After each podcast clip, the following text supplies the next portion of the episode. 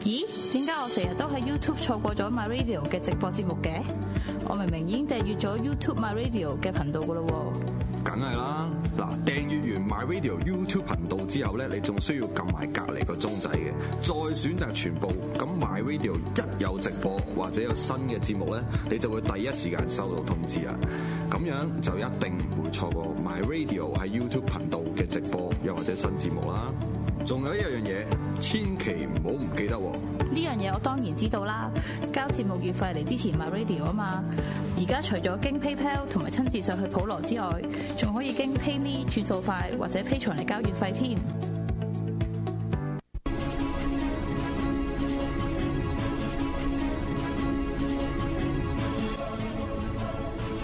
馬後炮。潤花橫包都出緊嚟啊！幾師傅恭喜晒咁啊！嗯多謝晒法國司馬公司其實就轉咗個配備，即刻炒係係啊，因為誒、呃之前嗰兩場誒、呃、贏完之後，之後嗰兩場咧，我見佢咧喺個馬林裏面咧誒比較驚馬啲啊，誒、有陣時會成日避開啲馬咧，咁所以喺誒、呃配備上面，所以加個眼包俾佢，等係集中啲咯。同埋今場咪都專登吩咐啊 Vincent 抽出出邊去衝咧，因為其實誒、入邊其實個誒、呃策騎指示係希望，即係今日始終嚟跟前啦，咁就係嘅策騎指示應該係本來係即係跟前啲跑嘅，咁但係因為個檔位關係俾被被逼要即係誒呃唔係好夠快之後要留翻後少少，咁所以佢係拉出外面衝咯。呢、個係誒個騎師嘅判斷嚟嘅，咁啊佢亦都係判斷得好好啊。咁啊嚟緊要上三班啦，就係會係暑假前再跑定係下季先選？誒、呃會嘅，會再跑多，至少會跑多一場先會投輸嘅啫嘛。咁啊路程方面都暫時都會 keep 翻響跑馬地嘅千二啦。好啊，唔該晒丁師傅，恭喜晒，唔該晒唔該你。好啦，咁啊，翻嚟最後一次嘅馬後炮，繼續有阿波仔同埋我尤達啊！嗱，咁頭先啱啱睇完阿丁冠同阿丁師傅咁啊，講下呢只蝦餃燒賣。嗱，呢只蝦餃燒賣咧，即係即係我都對佢都有啲，嗱，應該咁樣講，今季丁冠豪嘅馬咧。誒、我都中過佢幾次啲冷門，咁當然中得係最開心就係當然嗰只變數變數啦，係嘛？即係睇住佢啦。咁呢只蝦餃燒賣其實咧，咁即係都係有咁上下做，即係啲嘅功夫嘅。咁嗯同埋就係睇到一樣嘢咧，咁你即係好似練呢啲初出新馬咧，因為阿丁冠豪越嚟越練得好有心得。係啊，同意。仲有隻話贏就贏咧，嗰隻之前都差啲贏啊嘛。係啦，好多隻嘅，佢佢佢好多隻嘅，咁啊，即係同埋就係話誒，就算佢嗰啲馬一出贏咗，咁佢都 keep 到只馬嗰、個嗰、個進度。啊係，嗱啊雖然佢之後嗰兩場贏啦，但係都係有解釋噶嘛，要咩一三三，又一千四啊。嗱好似上季嗱上季其實好似嗰啲極速王嗰啲都好犀利啦，啊哇！即係去到好最近先，即係去到好後期先至開始斷纜。係咁所以其實丁冠豪都係即係如果你話講阿阿 Sir 幾個徒弟咧，咁佢真係有啲有啲即係後來居上，或者應該咁講青出於藍，青出於藍或者遲嚟先上岸啦。即係如果係相比佢兩個師兄啊啊啊啊葉石楚哥航同埋阿徐宇石，咁佢又係佢呢個就真係有啲板斧喎。亦都再次證明咧，佢真係咧。谷草咧，甚至乎田草都有谷，尤其是谷草啦。你千二米咧，佢成日都有好表現嘅。佢頭即先係你數幾隻都係咯。同埋同埋就係一樣嘢咧，你有冇留意咧？嗱，你你睇開神操㗎啦，成日啦。咁你有陣時你有你有你有留佢嗰頭先我哋講佢嗰啲馬咧，佢未必係話喺神課度或者做功夫做到足數到十足俾你睇，但係喺陣上就已經嚟了。所以蝦餃先話第一鋪，甚至乎變數第一鋪，上個南張家好咧，係啦，完全係無人問津咁滯噶嘛，係係啊，好鬼冷門噶嘛，係啊，係啊，即係甚至乎你你頭先數嗰啲贏多多之前啊，或者係都係唔係殺星震天嗰種嚟嘅，壞人就人都冇乜飛啊，即係都係十倍八倍嘅啫嘛，係啊，所以所以咧，大家如果留意啊阿阿丁嗰啲丁仔啲新馬咧，咁你都真係可以咧，唔即係可以睇到方向，亦都未必話使話要睇到佢啊，哇，粗到棒棒聲，係。因為佢嗰啲馬都未必需要粗到棒棒聲。咁而家加埋四班千二，成日都拆咗五位弱嘅，可能即係八成都已經夠晒係啊啦，咁所以呢只蝦餃燒賣咧，就係兜兜轉轉兜翻轉頭咧。咁呢、場咧，佢真係就翻嚟咧，咁啊又爆啦。咁我哋睇下佢點贏啦，同埋同時咧就睇下嗰隻熱門排四檔嘅海精英，睇下佢點跑咯。我哋去片阿波仔唔該。好啦，咁啊，蝦餃先買排七檔六三嘅海精英咧，就係一個四檔啦。其實呢件衫大家好認識噶啦，海鑽石啊、海翡翠啊，放球嘅。咁啊，跟住咧埋爛嗰只就係冰雪奇遇出邊啊，仍有啦。再打我當咗遨遊千里嘅。咁啊裏邊啦加咗面箍咧就係仲德威、厚多少啦、利之人喺個第六位度啦，跟住埋欄咧仲有呢一個嘅王者奇兵、蝦餃燒賣咧就喺個尾四嘅，咁啊上翻嚟多少係形彩繽紛，尾三咧電信火箭啊、福滿寶啊，其實咧一陣間佢可以揈出去，佢都匿咗入去㗎。咁啊，仲有一隻咧上咗嚟尾三咧有心有型噶。咁啊，睇翻前邊咧，外千里啊殺咗嚟二碟貼欄嗰只就海精英啦，守住第三位仍有，第四位就仲德威，後多少要騎緊嘅咧就係冰雪奇遇呢度咧開始啊發力㗎，施恩哥咁啊，跟住華林王者奇兵啦，後邊係利之爺形彩繽紛，好啦，包即係差啲包 Q 一對啊，揈出大我檔啊，一個就係丁師傅，一個就係徐宇石啊，蝦餃燒賣喺外邊數埋第二隻最外檔咧就係電信火箭，福滿寶啊匿咗入邊嘅，好啦，最後二百零米嘅時候，海晶呢度突出半個身位，但係睇嚟都冇乜掣嘅，中間咧呢、呢個仲德威咧冇轉腳嘅，出邊冰雪奇遇以為轉倉即刻贏，但係拉少咗幾步力嘅，出邊蝦餃燒賣上嚟啦，就緊緊啄過佢，第二名係冰雪奇遇，第三係電信火箭嘅，嗱呢只嗱你睇到啦，何澤堯呢度呢幾步，哇食得幾型娛樂師傅，唉。啊！即係轉本來諗住呢只馬可能等下國能咧，不過等唔切 啊。冇錯，啲皮凍咗唔好食啊，係係啦，嘛係啦，叉餃燒賣凍咗，梗係唔好食噶啦，係咪先？咁呢場就十幾倍贏爆。係咁啊，海精英咧就其實喺前面下一個第嗯就跟跟到跟散咗翻嚟啦。咁但係呢只馬就照計佢上一次，咁佢都係喺我誒都係咁上下咁上下咁樣，但係翻嚟就都都係散都晒係斷都係散晒。不不過過呢只馬真係搏得太多啦。嗱，不過咁講，我我俾個藉口佢。上次阿成成嗰只武士精神咧，亦都係放頭啦，唞完一輪出嚟放咧，翻嚟係散晒嘅。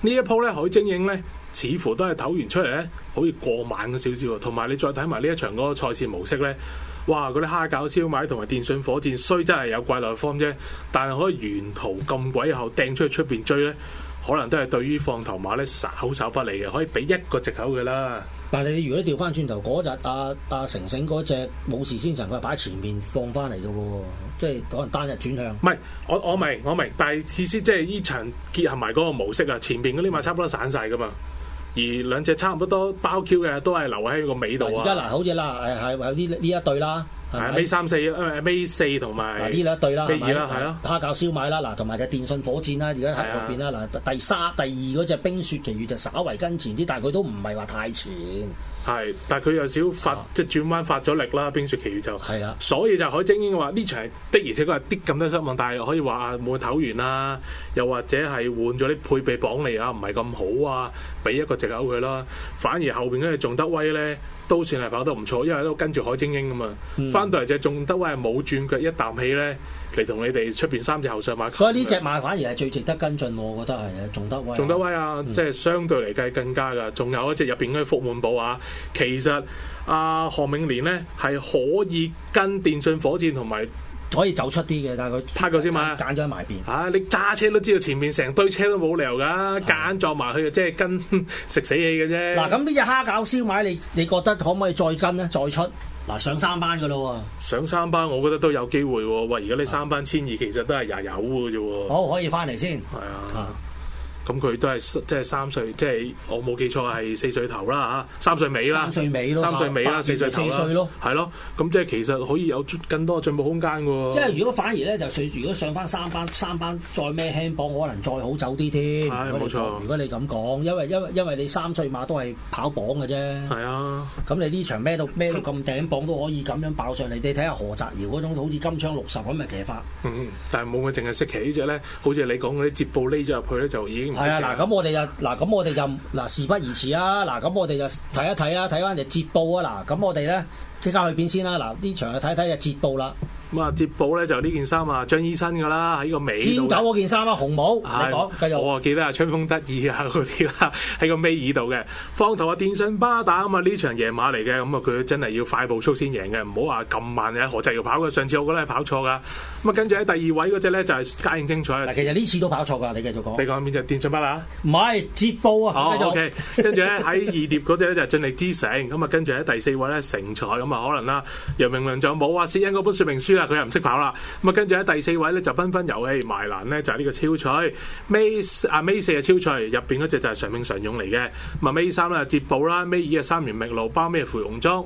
咁啊前邊咧就本來呢度慢少少嘅，但係出邊咧成才話忍唔住啦，要走上嚟啦，拉快咗少少步速嘅。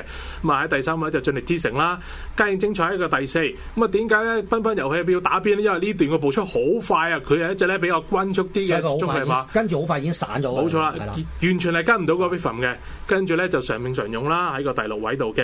咁啊，跟住第七位係超翠啦。好啦，咁啊，接報咧呢度有馬摔住佢，有冇機會揈出去咧？大家睇下咯噃。咁啊，跟住咧三元覓路喺個尾二啦嗱，。其實佢係可以揈出去對後，佢冇選擇揈出去啊。佢可以順勢揈出去揈超出翠，你喺只喺只繽紛遊嘅出邊，同只超水一齊上嘅，但係佢揀咗喺入邊。揀咗入邊。咁啊跟住你再睇埋只常拼常勇呢度，你就已經老襯咗啦，你可以繼續。上面上一路養住佢條跑線嘅，嗱前面電信包打打緊家應精彩啦，中間上面常勇，出邊仲有超最衝兩步，咁啊跟住誒進力之城啊捷步喺後邊嘅，咁嗱啊過終點係嚟交翻俾你嗱，先跟住仲要對嗱，我再教翻前少少，你再睇下羅澤耀。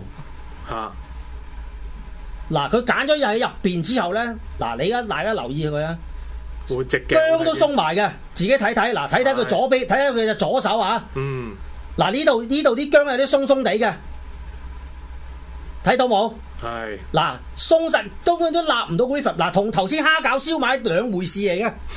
咁你話佢係咪？你你話佢可即係同一個人點解可以發揮爭咁遠？咁啊，唯有真係一個解釋啦。頭先我開咪前咧講笑咁講啊，係咪因為呢隻捷步受過教訓之後咧，佢就得到呢個書經的指引啊，揈出去咯？嗱，同 埋嗱，同埋頭先我都講啦，佢轉彎入嚟嘅時候，嗱，同埋啲轉彎轉彎入嚟嘅時候，嗱呢度從來影片就清楚啲啦。係其實佢呢度係可以揀住同埋只超水一齊一齊一路向出邊移。個咁就 m 頭會順啲係啦，咯。咁佢就喺嗱，咁佢可以喺帶帶只超脆出去，就喺佢外邊，咁就喺嗰只成成才嘅後邊呢、個位衝，咁咪望空咪衝，咪好好衝啲咯。啊佢跑第三嗰次就係咁上下咁樣咁樣衝埋嚟衝得近噶嘛，嗯，而家就而家就喺度成排馬你點點點衝啫，都冇望空嘅，的而且確。咁咪真係跑乜嘢啫係咪先？而家即係翻睇嘅捷報，頭先你都帶出咗一個問題，就係、可能唔中意俾馬壓住衝嘅。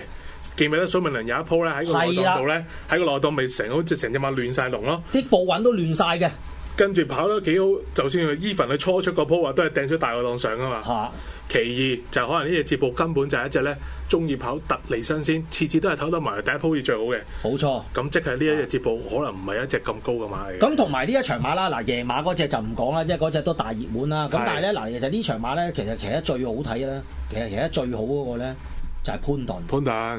潘頓慳盡一分一嗱呢毫場啊咪個真係一步不蝕，佢係啊呢個真係都真係都衰敗游泳啦。嗱呢度真係跑跑曬咩得？嗱呢度你見到佢望到呢度你望空咁咪同咪同你你同只電信巴啦。其實佢個勢一度係過鬥緊㗎嘛電信巴一度過咗㗎佢係啦。呢只馬嗰個心境真係弱得無論啊！即係唔夠唔夠鬥心啊！係啊咁嗱呢度有啲縮縮地咁啊，但係壓翻埋佢。咁但係但係你睇呢場潘頓，你呢啲輸你冇得講啦。你唔係先鬧我啊嘛？佢啊！話即係我，即係所以我我係好公道嘅。雖然 咧我都咩，即係有陣時我都潘佢老母，但係咧你跑得好我都我都係咁呢一場真係真係真係潘頓係跑得跑得真係有心機咯，冇錯，八咁二你分㗎啦，真係超超水準。係咁你即係呢幾個起碼呢個幾月我我我都冇乜對佢冇乜，反感啦。我冇係咪乜點樣鬧過 佢，冇冇麻反反咁，我冇乜點鬧過佢先係。咁反而你話，反而你話田泰安嗱呢場係日嗱天嗱再睇翻田泰安啦，其實呢場佢係有啲論盡嘅，嗯有有啲有啲論盡嘅。咁啊，即係又係好似衰啲十二馬類似咁嘅嘢啦，即係有哦一段有一段有一段有有明明有位佢又又明明有位咁，同埋只馬真係比較遲他得着咯不。過唔怕，有個遮打杯頂住佢，咪阿苗禮德都未嬲佢住啊未未嘅。未鏟 佢住。嗱咁超脆嗰啲嗱，真嗱，所以我覺得嗱，大家可以 mark 住呢隻捷報啦，呢只馬收唔收得好耐嘅啫。好啊，因為同埋就係話，同埋就係話，當時我哋留意呢只馬嘅時候，咁第一啦，呢件衫咁，啊呢啲馬都嚟得好快，係咁即係都都鬥志都好好嘅。嗯咁但係你幾次你睇到佢跑啦，嗱，即係即係睇你即係今次佢又用另一種跑法啦。嗱，呢隻捷報跑咗跑咗今季跑咗第第第五場到第啦七場第七場啊，咁佢已經係用咗唔同嘅嗱，跑馬地就跑第呢次係第三次啦。嗯咁啊、第一次叫做即係我啊叫做叫做第一次跑呢個一六五零啦，谷草。嗯，咁但係佢泥地試過跑一六五零就完全都冇氣開翻嚟啦，完全就係應該唔得㗎啦完全就唔唔夠，完全都唔係嗰科嗰科嘢嚟啦，係咪嗯？咁啊、真係可以俾個藉口啦。咁但係你嗱，我覺得呢只馬都係反覆喺度試緊咯。係。即係你同唔同意啊？即係試緊啲跑法，試緊啲路程咯。因為千二又跳嚟跳去，我都同意呢一點嘅。不過啊真係正正式式頂出一鋪咧，咁我可以更加知道佢係。啊係啦，咁睇下佢睇下佢今季季內會唔會再出啦？嗱，我咁估會㗎啦，方嗱去係到啦，尾嘅時即係間因為佢真係要爭冠軍，同埋咧嗱，佢依即係咧又係咁樣講啦，嗱，依家跑到第七次啦，嗱，即係叫做乜嘢跑法都試勻晒啦嗯嚇，啊咁佢有冇換過配備我？嗱，好似好冇誒誒講我嚟。好早嘅時間換咯。係啦，係啦，咁係啊乜嘢都試過跑晒啦。嗱，咁我睇下呢只馬未用過莫雷拉嘅。